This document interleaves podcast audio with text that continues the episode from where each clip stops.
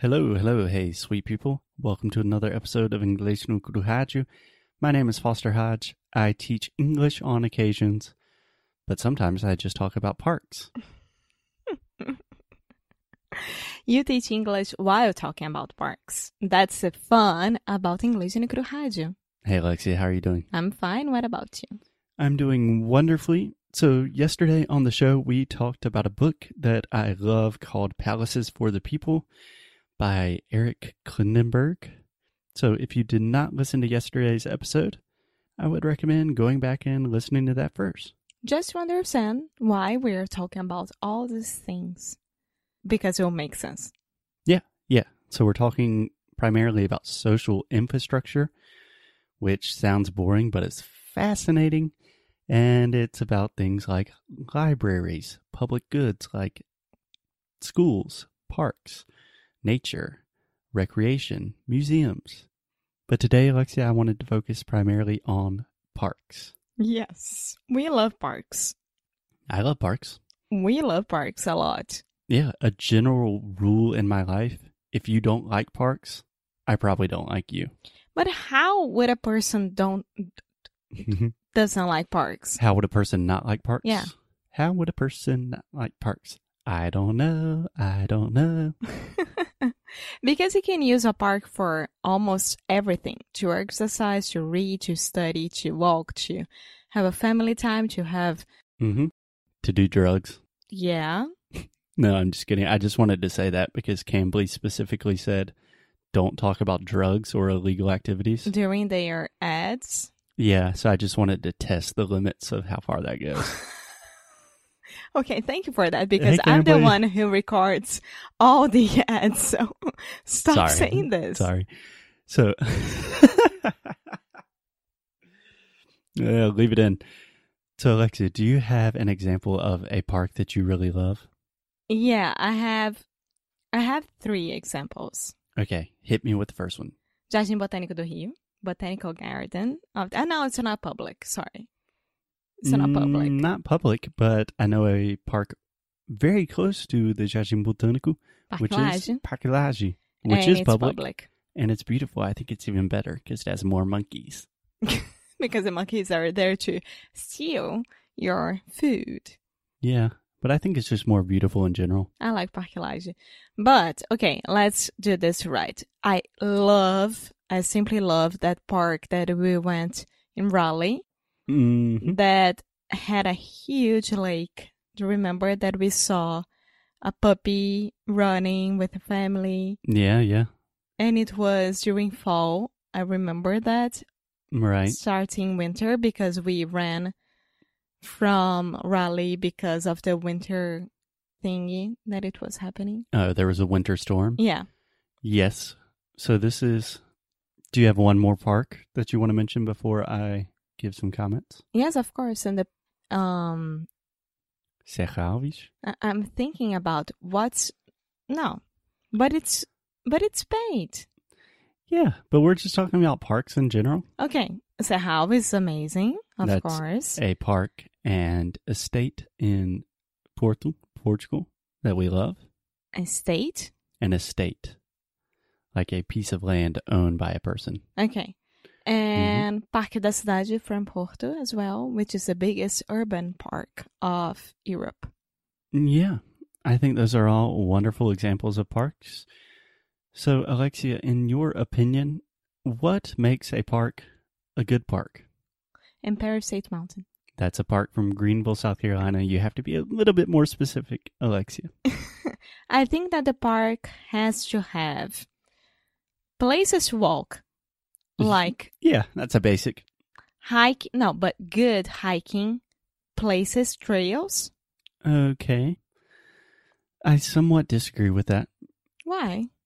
because I am thinking, for example, there's a park near where we stayed in Porto that is called Parque Jacques Jaguar, something like that.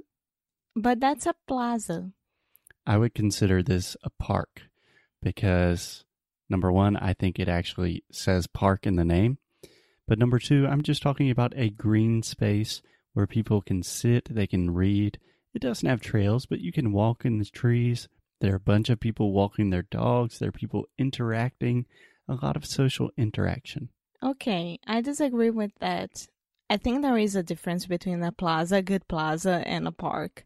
A park for me would be like Serralves or Palisade Mountain in Greenville or Parque da Cidade, and not. That's a plaza, amor. Okay, okay. So I was not expecting to have a disagreement about parks and plazas, but I think that's a good discussion for another time. So Mhm. today, let's just focus on natural parks Okay, in Alexia's definition of what is a park in quotations. thank you. So you're talking about a place fully in nature where you probably have trails to walk, you have lakes, you have a lot of trees. Just like Parque Ibirapuera in São Paulo. Okay. So why do you think that is a valuable thing for the people in the city, for society? because okay let's take sao paulo as an example because most of people who are listening to us are from sao paulo Mm-hmm. Most people. ah i was looking at you trying to see if i got it right You guessed. didn't. It was wrong. yeah Good try. so parque ibirapuera it's amazing it's in the middle of the city that you can like escape from that craziness, craziness of the traffic, of life, of work, and just go there and relax and do some exercises or read or talk to people or being a part of a book club or a CrossFit thing or whatever you want to do. Yeah. So you mentioned a lot of different benefits. I would say that it's like a good escape from life, you know, like from work and from the things that you need to do. Yeah. The two words that come to my mind are refuge Yeah. and sanctuary. Okay. Kind of like, yeah, a place of refuge, a place where you can rest, rejuvenate, revive yourself, really reset. A lot of re's. So you were talking about a few things. First, an escape in nature. I think that's so important, just having green space. I was reading recently, I don't remember where I read this, but just spending 15 minutes a day in nature in true like green space with trees and in Brazil monkeys and chickens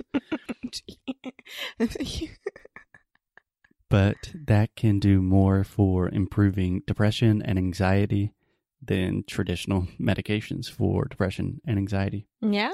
Yeah. I think that we forget to do that because we we are so focused on what we should do for work that we don't take care of us. Yeah. Yeah, we don't take care of ourselves. Yeah. Yeah.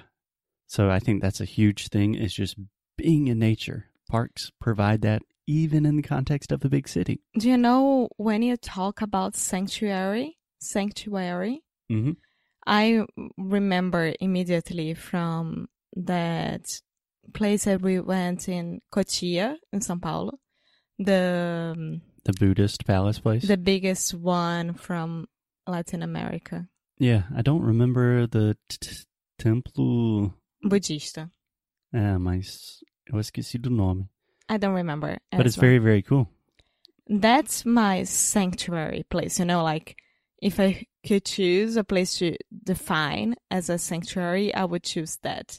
Yeah, I think that's another great example of a place where you can just go chill, forget about life a little bit. Yeah, Cadu and Melina, they go there a lot. Yes. My cousins. Alexia's cousins. Hey, Cadu, I know that you listen to us. Hey, Cadu. Hi. So, on one hand, I think we just have the presence of being in nature. I think that is hugely beneficial to your personal health, but also to society in general. That's like a public good. On the other hand, you talked about book clubs and group gatherings and CrossFit groups. I think the idea of a place where you can meet other people that are interested in the same thing with you, a hub for social interaction, that's awesome. That's amazing. That's amazing. We have to do. We have to have this in our lives. Yeah. I think that most people are lonely as shit. like loneliness is an epidemic. And parks are a great place just to hang out with people. That's the thing that my therapist told me. Like when you watch Netflix, when you listen to podcasts, when you like stay at home doing things like this, you are living the life of the show on Netflix, our lives here on podcast. So you had to go out and do stuff for your life and create the moments for you, you know? And she always says that to me, like, go out. She always says, go out, do stuff, and try this, try that. And I think that everyone should do that. Absolutely. I 100% agree. I think it's easier said than done. But if you go to the park, you can also get some more likes for that Instagram. You could even record some podcasts in the park. we did that. So if you are really stuck in your own head in your life, you're spending too much time working in front of a screen. I'm really talking to myself right now. But you can also go to a park and you can do cool stuff there. It's Yeah. awesome. It's awesome. Go to parks, people. Go to parks. Do we have any other comments besides go to parks? No, I don't. Okay. Well, then go out, listen to this podcast tomorrow if you're not already in park today. Listen to it tomorrow in a park around trees and birds. Yes, please. So this is a challenge for you. Tomorrow you have to listen to our episode in a park.